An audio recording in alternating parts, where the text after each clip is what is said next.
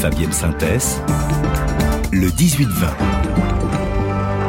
Le monde d'après de Franck Madvon. Franck, de missiles nord-coréens sont tombés aujourd'hui dans euh, la zone économique exclusive du Japon. Pyongyang poursuit donc ses tests militaires en violation de toute règle internationale. Et pendant ce temps, la vie est de plus en plus dure pour le peuple de Corée du Nord. La répression se renforce dans ce pays coupé du monde. Oui, c'est ce qu'on apprend, euh, Fabienne, dans une enquête euh, passionnante de la BBC.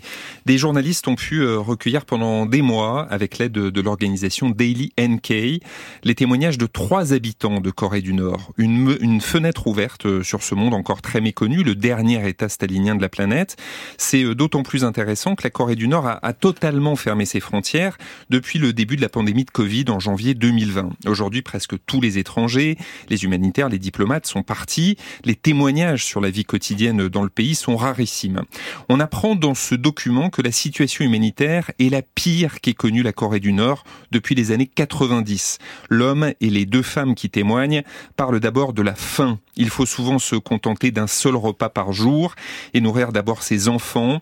Le riz est devenu une denrée rare. Avant la fermeture totale des frontières, le pays était certes isolé, mais il était possible de faire un peu de contrebande, d'obtenir des produits chinois en graissant la mhm. pâte de quelques douaniers. C'est aujourd'hui très difficile. Et les autorités ont la main lourde, Franck, avec ceux qui violent la loi. Oui, la surveillance s'est renforcée.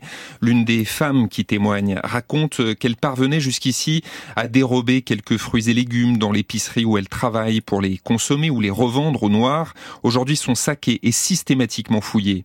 Les micro-espaces de liberté qui subsistaient tendent à disparaître. Des euh, familles entières meurent de faim. Une situation inédite depuis la famine qui avait fait un million de morts à la fin des années 90, peut-être le double ou le triple. Avant 2020, il était possible d'avoir quelques contacts à l'étranger en utilisant euh, des téléphones achetés en contrebande pour se connecter au réseau chinois à la frontière. Aujourd'hui, c'est trop dangereux. De nouvelles lois sont passées pour fermer un peu plus les portes vers l'extérieur.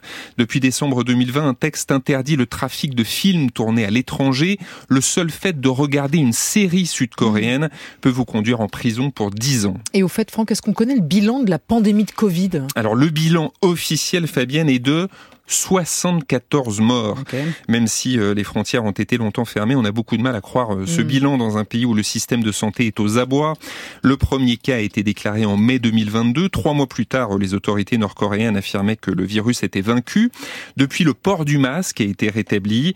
Une campagne de vaccination serait en cours, mais on a euh, très peu d'informations à ce sujet. Pour se soigner, les autorités recommandaient une infusion bouillante d'oignons.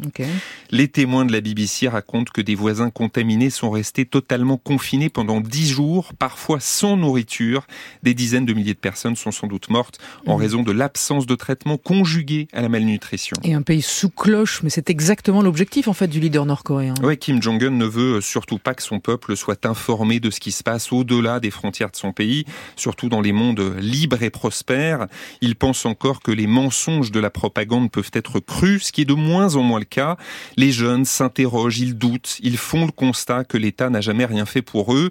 Mais en isolant un peu plus son pays depuis trois ans, Kim Jong-un a, a renforcé son emprise. Il a atteint trois objectifs. Les Nord-Coréens sont très mal informés sur l'extérieur. Ils cherchent d'abord à manger à leur faim avant de faire la révolution mhm. et ils se font de moins en moins confiance entre eux. La répression est si féroce qu'on doute de son voisin. Tout cela sert le régime. Kim Jong-un peut ainsi se concentrer sur sa priorité, la course aux armements. La dénucléarisation n'est plus du tout à l'ordre du jour. Les de missiles s'enchaînent et on attend toujours le septième essai nucléaire nord-coréen. C'est pour servir cette cause que la population vit dans le dénuement et la crainte de la police ou du voisin. Merci beaucoup Franck devant une enquête donc passionnante de la BBC.